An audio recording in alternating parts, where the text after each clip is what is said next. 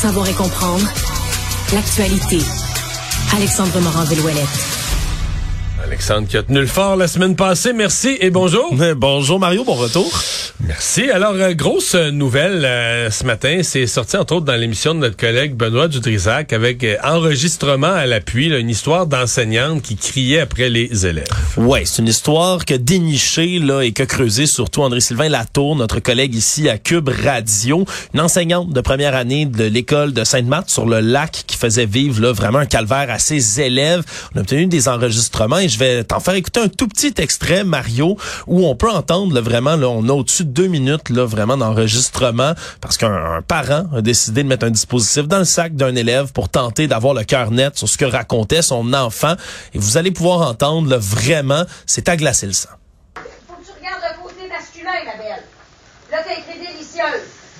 Ah ouais, corrige-toi. Crème grouille! Si bon! C'est feuille! T'as toute la page à finir! Évidemment tout au long de la journée. C'est un échantillon, il y en a plein comme ça. Oh, il y en a plein comme ça. À certains moments, euh, vraiment, on, on, entend la professeure rabaisser, ni plus ni moins, certains de ses élèves. Elle se moque d'eux avec un, ton condescendant. Euh, vraiment, de, des... En rappelant qu'on est toujours en première année, donc des enfants de 6 ans à peu près, plus ou moins. 6 et 7 ans, donc les enfants qui sont dans cette classe-là. Et on comprendra donc qu'aujourd'hui, mais ça a soulevé tout un tollé. Là. On a le ministre de l'Éducation, Bernard Drinville, qui a réagi en disant que c'était inacceptable. On avait déjà contacté du côté de nos collègues qui ont mené cette enquête-là euh, le Centre des services scolaires des Mille-Îles qui avait euh, dit que les dossiers de l'emploi étaient confidentiels. La direction de l'établissement scolaire avait refusé de répondre aux demandes d'entrevue. Et là, par la suite, on a su dans l'après-midi que la professeure était suspendue par la commission scolaire. de sa date, pas le, centre des services scolaires, pardonnez-moi, dans les dernières minutes. Mais surtout, on avait notre collègue Yves Poirier qui était sur place et qui a constaté vraiment qu'il y avait un mouvement vers l'école. Et qu'on va rejoindre tout de suite. Bonjour Yves. Oui, bonjour Mario. Parce que là, il y a du mouvement sur place. Il y a des parents qui sont rendus à l'école. Les enregistrements qu'on a dévoilés ont, lancé tout un branle-bas.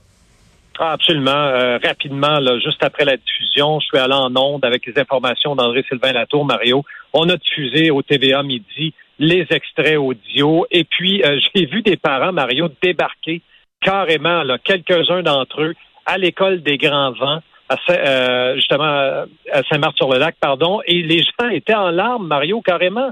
J'ai vu des mères de famille pleurer, des pères un peu paniqués, là, parce que tout le monde se demandait qui est cette enseignante parce qu'on n'avait pas encore dévoilé euh, son nom. Je ne le ferai pas au complet, Mario, pour la simple et unique raison que j'attends les résultats de l'enquête.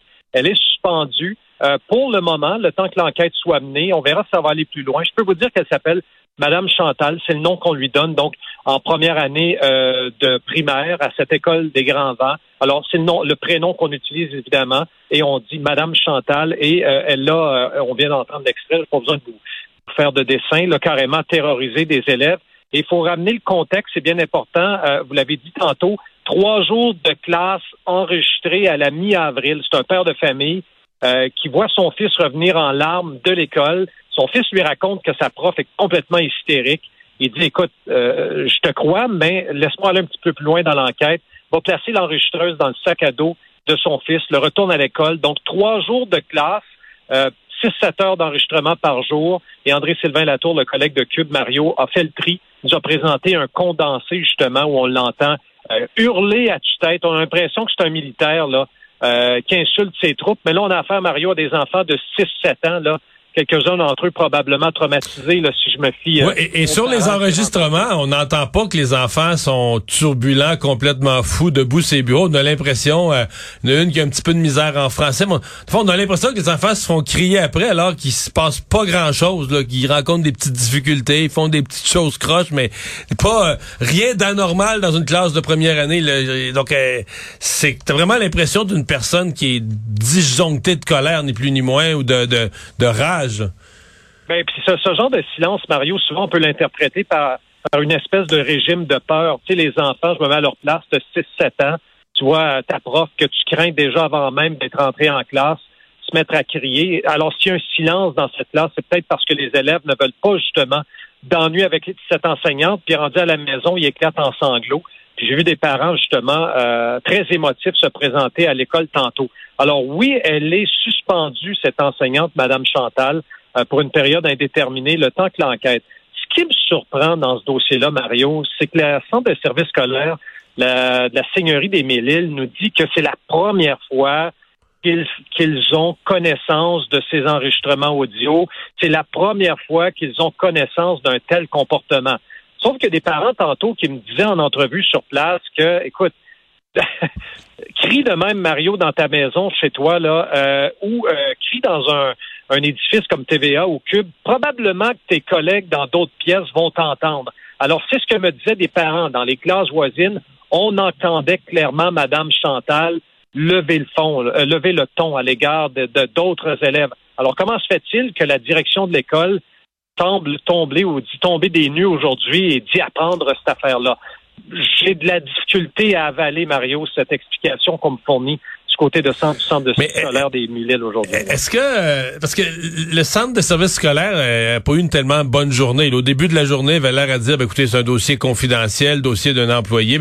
Euh, ils ont été obligés de changer leur version en cours de journée et de fournir des explications, notamment avec les, euh, les interventions, les questions des parents. Euh, oui, tout à fait. Quand tu vois des parents, quelques-uns d'entre eux débarquer comme ça à l'école, ça surprend parce que tous les parents que j'ai rencontrés souhaitaient rencontrer une personne aujourd'hui, c'est le directeur de l'école. Et c'est ce qu'ils ont fait.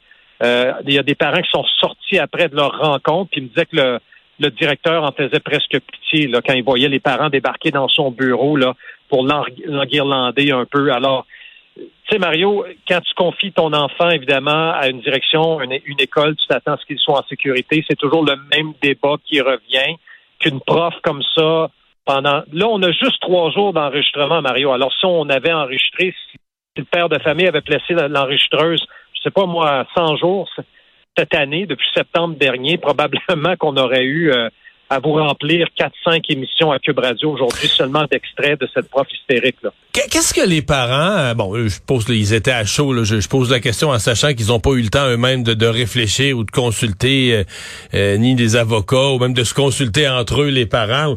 Mais le premier réflexe, est-ce que les parents ont l'intention de faire quelque chose? Est-ce qu'il y en a qui, qui, veulent entreprendre des démarches plus formelles?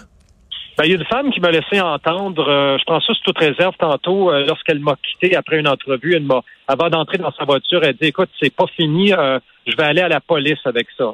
Écoutez, je dis ça sous toute réserve, Mario. à quel point vous pouvez déposer une plainte contre une enseignante qui lève le ton, qui terrorise, qui tient des propos, à moins qu'il y ait eu menace, Mario, s'il y a eu carrément des menaces, et ça vient paraître prouvé à l'égard de cette Madame Chantal-là. Peut-être effectivement la police va prendre au sérieux. Moi, je pense qu'effectivement, elle sera suspendue pour une assez longue période au terme de l'enquête. C'est inacceptable. Mais encore là, est-ce que le ministère de l'Éducation du Québec, M. Drainville, va pousser son enquête pour voir si à l'interne, le directeur de l'école euh, avait reçu des plaintes, Mario? Est-ce que ces plaintes-là sont restées sur le bureau à dormir là? Est-ce qu'il y a du personnel enseignant, semble-t-il, aussi qui était au courant parce qu'on l'entendait crier Madame Chantal dans sa classe. Alors, est-ce que les profs, les collègues se sont plaints également? Si c'est le cas, euh, je pense qu'il va y avoir une bonne enquête. Est-ce qu'il y a d'autres têtes qui pourraient, euh, je ne dis pas rouler, mais du moins y avoir des conséquences à l'égard de membres de la direction? Ça reste à voir certainement. Eh bien, on va surveiller euh, tout ça. Yves, merci beaucoup. À bientôt, Marie. Au revoir.